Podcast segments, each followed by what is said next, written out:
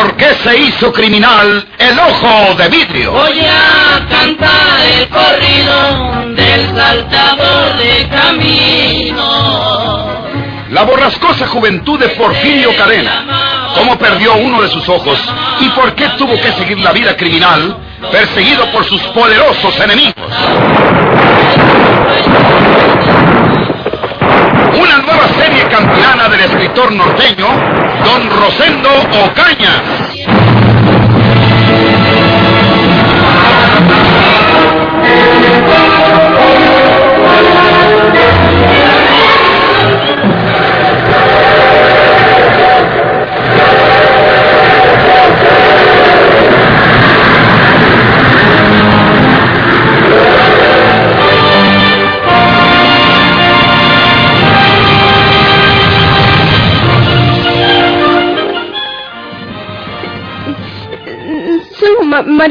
Cadena, señor. Eh, somos los familiares de Porfirio Cadena, el muerto que hallaron por ahí para el río de aquí de San Luis. Eh, nos dijeron que con usted podíamos arreglarnos para que nos entreguen el cadáver. Ella es su hermana. Eh, yo soy el esposo de A para servir a Dios y a usted. Gracias. ¿De dónde vienen ustedes? Pues De Laguna Sánchez, señor juez. eh, jurisdicción de Vía Santiago del Estado de Nuevo León. Llegamos anoche en el tren que tomamos en Monterrey. Traíamos esta carta de recomendación del señor juez de letras de acá, fraición judicial, eh, que nos conoce y que sabe bien eh, quiénes somos. Mm, el suscrito Ramón Hinojosa, juez de letras frente de la quinta fracción judicial con asiento en esta villa del estado de Nuevo León, certifica que los portadores de la presente, el señor don Florencio Cavazos y su esposa, la señora María de Jesús Cadena de Cavazos, son los más cercanos familiares de Porfirio Cadena, por lo que son aptos para ejercer legalmente los derechos que en cuanto a ese parentesco les corresponden. Ramón Hinojosa. Muy bien. En lo que corresponde a la identificación de ustedes, estamos conformes. La policía está casi segura de que se trata del cadáver de Porfirio Cadena, pero desea confirmarlo plenamente. Ustedes pueden cooperar acudiendo a ver el cadáver e identificándole, mm, de ser posible. Sí, pues señor. Sí, señor. Eh, les voy a proporcionar un oficio del juzgado para que se presenten en el hospital con ese objeto y le avisaré al inspector de policía para que se reúna con ustedes ahí. Eh, esperen un momento. Pues señor. Sí, señor. Eh, Siéntense. Muchas gracias. Muchas gracias.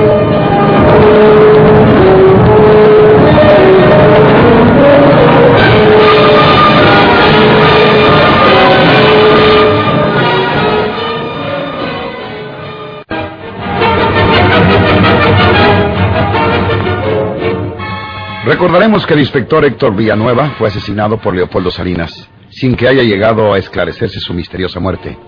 En lugar de Villanueva se hizo cargo de la policía de San Luis el coronel Pablo Cedillo, uno de tantos aspirantes a la gubernatura de dicho estado, como lo sabremos después. El coronel Cedillo y algunos agentes a sus órdenes se hallaban en el hospital para cuando llegaron allí, en un auto de alquiler, María de Jesús y su flamante esposo, don Florencio Cavazos. Había un marcado interés por descubrir si efectivamente se trataba de los restos del tristemente célebre Porfirio Cadena, el ojo de vidrio.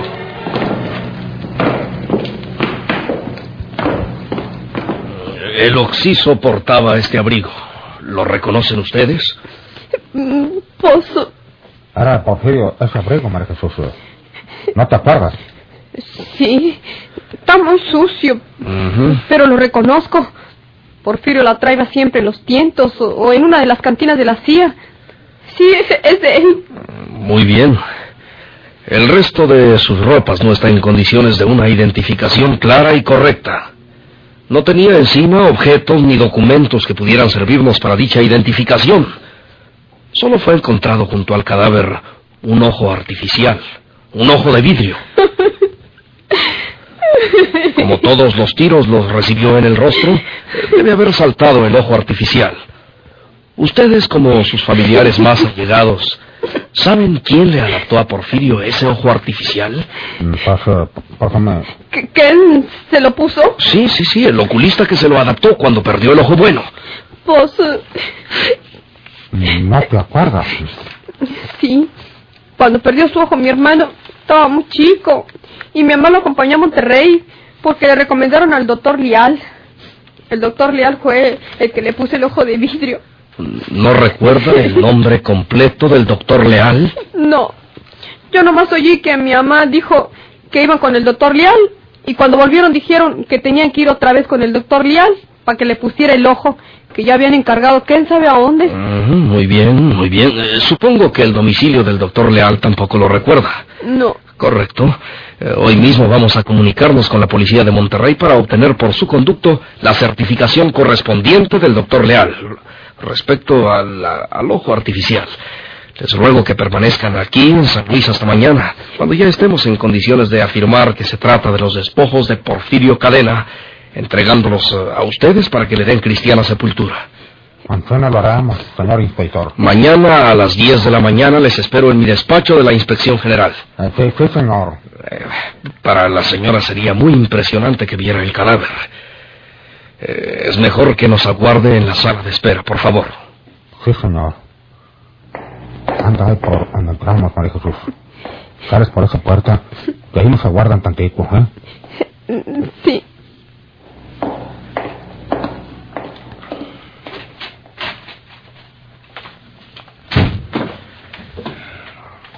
Levante usted la manta.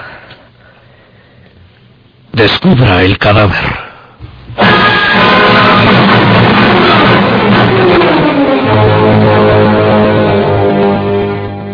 La identificación plena se ha dificultado porque todos los balazos hicieron blanco en el rostro, como si quisieran precisamente destrozarlo, quizás para que no fuera reconocido.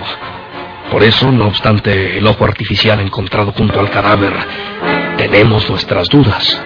Señor, yo le voy a decir por qué le dieron todos los tiros en la cara. Y el que se los dio, sabía con toda seguridad la vida íntima de Porfirio.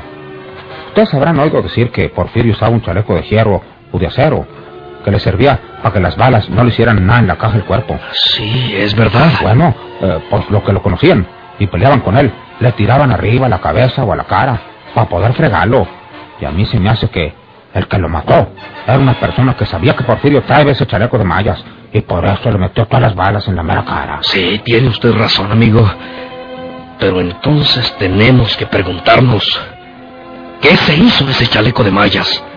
¿Por qué no lo tenía el cadáver? Pues, pues hombre, pues, Si el que lo mató, estando dormido Porfirio, como es nuestra hipótesis, le tiró a la cara implacablemente, porque sabía que tenía puesto el chaleco de mallas, ¿acaso iba a detenerse a despojarlo de él? pues eh, yo creo que sí. Sí, sí, señor inspector. Y quién sabe si por eso lo haya matado, por robarle el chaleco de mallas, porque era muy efectivo.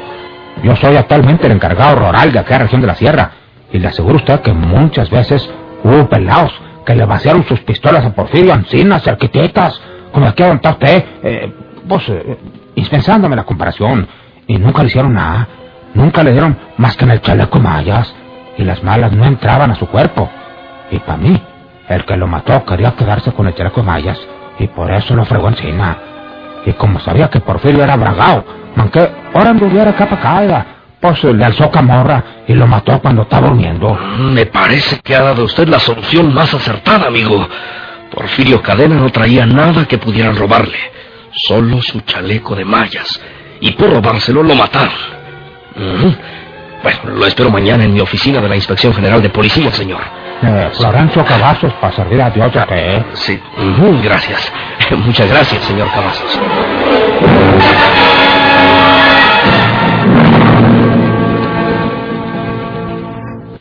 El señor inspector de policía de esta ciudad de Monterrey hizo las averiguaciones del caso y después de entrevistarse con el doctor Leal, informó a su colega de San Luis Potosí que efectivamente se trata del ojo artificial que él le colocó en su rostro a Porfirio Cadena hace algunos años. Se considera que este fue el detalle final que vino a complementar la identificación del cadáver descubierto en el plan del río de aquella capital de San Luis y que el día de hoy será entregado a sus familiares que han hecho viaje exprofeso desde Laguna de Sánchez eh, del estado de Nuevo León, la tierra natal de Porfirio Cadena, para recoger sus restos y darles cristiana sepultura. ¿Todavía tienes miedo, María Inés? ¿Quién se va a preocupar porque hayas dado muerte a ese bandidazo? Nadie, ya ves. Sin embargo, Polo, Pasará mucho tiempo para que yo pueda olvidar todo esto. Toda esta estela de sangre que dejamos a nuestro paso. Va, querida. Quisiera que hiciéramos un viaje. Lejos de aquí, muy lejos. Para olvidar.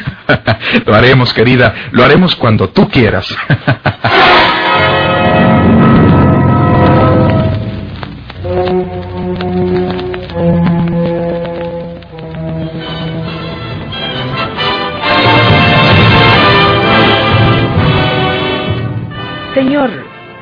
ustedes de viaje, yo quisiera acompañarlos. Eh, Antonia, es un viaje de... Es una condición que pongo a cambio de mi silencio.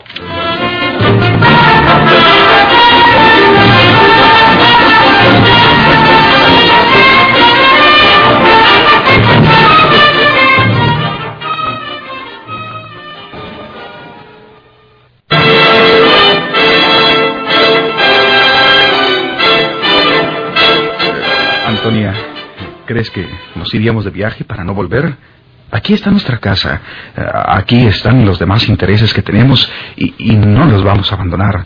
Eh, Lo que pasa es que tu señora se halla sumamente nerviosa, intensamente impresionada eh, por los acontecimientos que, que ha tenido que vivir ella también. ¿Qué le puede pasar? Yo no quiero que se vuelva loca. ¿Comprendes, Antonia? Sí.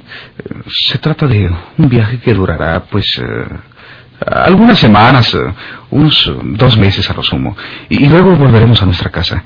Tú vas a quedarte aquí al frente de la servidumbre. Como la gata mayor, ¿verdad? A- Antonia. Se lo dije el otro día a la señora. A mi señora, como acaba de decirle usted. Le dije que ya estoy harta de ser una obscura sirvienta, una vil criada. Entonces, ¿de qué me sirve conocer el secreto de ustedes? Eh, pu- pues eh, te, te sirve porque, eh, porque, porque te estimamos como de la familia. ¿Por Y- miedo a que los denuncie? No, no, Antonia. Ya le digo, señor, si ustedes salen de viaje, yo les acompañaré. Yo no me quedo. ¿Cree usted que no se me ocurre pensar que desde donde quiera que se encuentren pueden realizar sus intereses y dejarme con un palmo de nariz? En ese caso, tú nos denunciarías, Antonia. ¿Y qué les hacían hallándose al otro extremo del mundo? Yo, francamente, no quiero perder esta oportunidad. De plano le digo que estoy dispuesta a sacarle todo el provecho posible al secreto que cayó en mi poder. Si ustedes van de viaje, me llevarán a mí. Y si la señora es la enferma, ¿por qué no la despacha a viajar sola? Eh, pues... eh, Hay ah, otras muchas cosas que no son correctas. Yo he sufrido mucho hasta ahora, señor. Me hice sirvienta porque me hallaba desesperada, casi sin comer y sin con qué pagar un alojamiento. Me vine de mi pueblo porque estaba hastiada de vivir en aquel rincón ignorado. Pero mi familia me educó para hacer algo más que una miserable sirvienta. Eh, está bien, Antonia. Eh, si nosotros eh, decidimos al fin ese viaje que ideó a la señora, irás con nosotros. Y ya veremos a quién dejamos al frente de esta casa. Y, no te complejes de ese modo, Antonia. Eh, no eres para nosotros una oscura sirvienta, porque nosotros sabemos apreciar tu nobleza y tu inteligencia.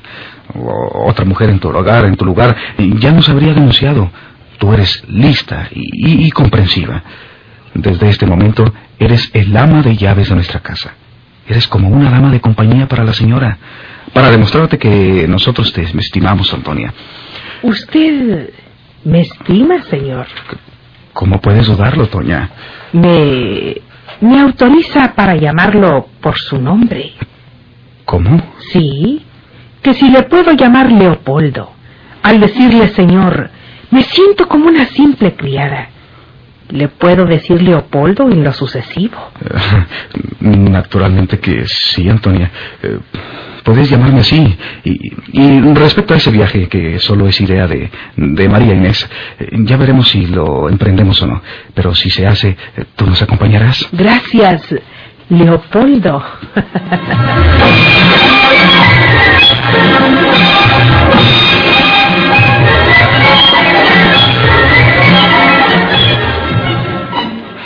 hubiera gustado poder decirles que el cadáver de ese desdichado no es el de Porfirio Cadena, vuestro pariente. Pero desdichadamente las investigaciones realizadas hasta ahora nos llevan a la finalidad de que sí lo es. El doctor Juan Leal de Monterrey Ha examinado el ojo artificial que se lo enviamos por conducto de uno de nuestros agentes. Nuestro enviado regresó anoche en el tren de México y trajo consigo la certificación del propio doctor Leal, en el sentido de que sí es el ojo de vidrio que él le adaptó a Porfirio Cadena hace algunos años. Siento haberlos detenido todos estos días aquí en San Luis, pero eran necesarias esas conclusiones para la absoluta identidad del cadáver. Hay tan solo una discrepancia que encuentra el médico, que es este señor. Eh, les presento al doctor Carrasco. Eh, servidor. Gracias. Lorenzo Cavazos para servir a Dios de usted en Laguna Sánchez, jurisdicción de la Vía Santiago. Ahí tienes una prueba de casa a sus órdenes. Muchas gracias. Aquí en San Luis todo mundo me conoce y estoy a sus órdenes. Eh, muchas gracias, doctor. Es mi mujer. Eh, Represéntate, ja. Mm, María Jesús Cadena, para servirle. Gracias. Como lo acaba de decir aquí el señor coronel Cedillo, encontramos tan solo una discrepancia en la identificación del cadáver y es la siguiente.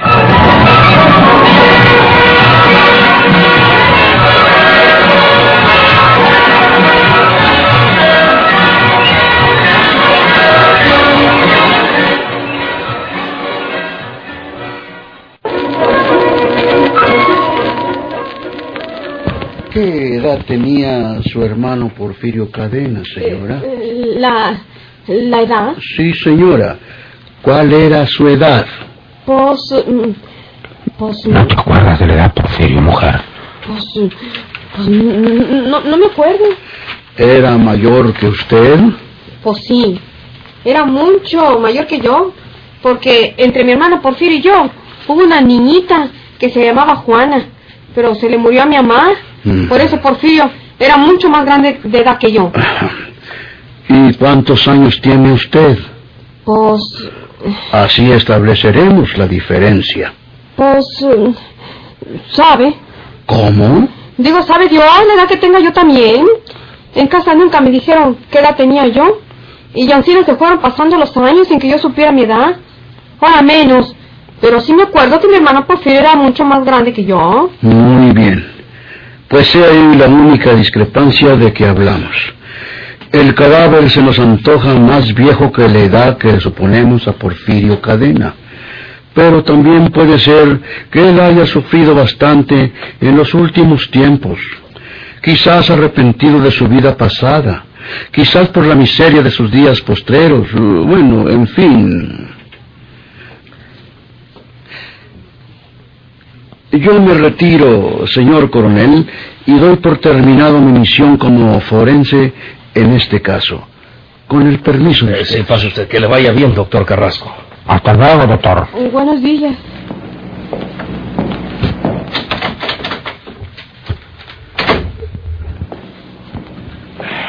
Eh, Yo voy a comunicarme por teléfono con el juzgado para que den la orden de que les entreguen el cadáver y les indiquen los requisitos que se tienen que observar para trasladarlo a su tierra y darle sepultura. Pueden ir al juzgado inmediatamente mientras yo telefoneo. Sí, señor. Con la daña. Buenos días. Que les vaya bien. Pase. Ah, y en lo que les pueda servir, ya lo saben. Eh, muchas gracias, señor coronel. Gracias.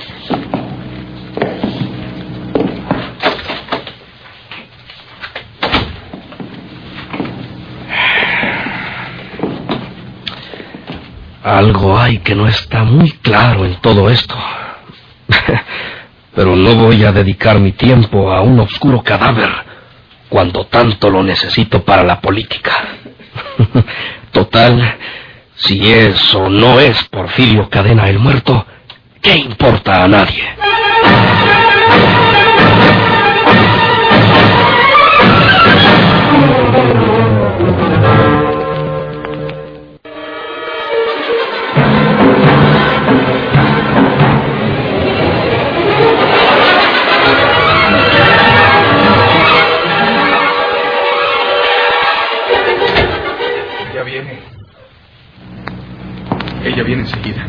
Déjame servirle su copa. ¿Por qué te dice Leopoldo? Se le antojó llamarme así, pero no será por mucho tiempo. Ya lo sabes, ¿eh? Pero... Silencio, ya viene. Eh, eh, Puedes entrar, Antonia. Adelante, Toña.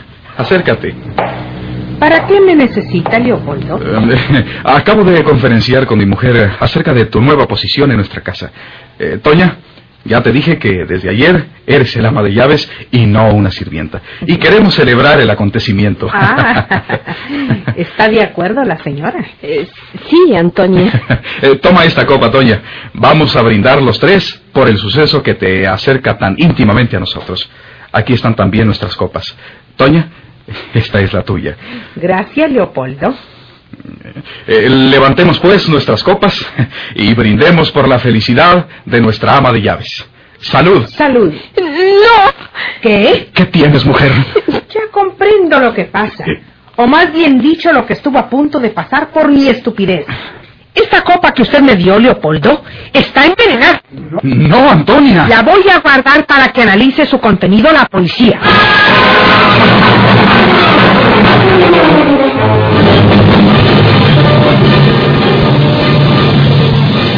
¿Por qué se hizo criminal el ojo de vidrio?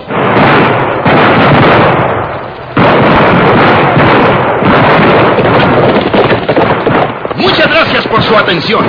Sigan escuchando los vibrantes capítulos de esta nueva serie rural. ¿Por qué se hizo criminal el ojo de vidrio? Se disfrazaba de arriero para asaltar los poblados. Volándose del gobierno, mataba a muchos soldados, nomás blanqueaban los cerros de puros encalzonados.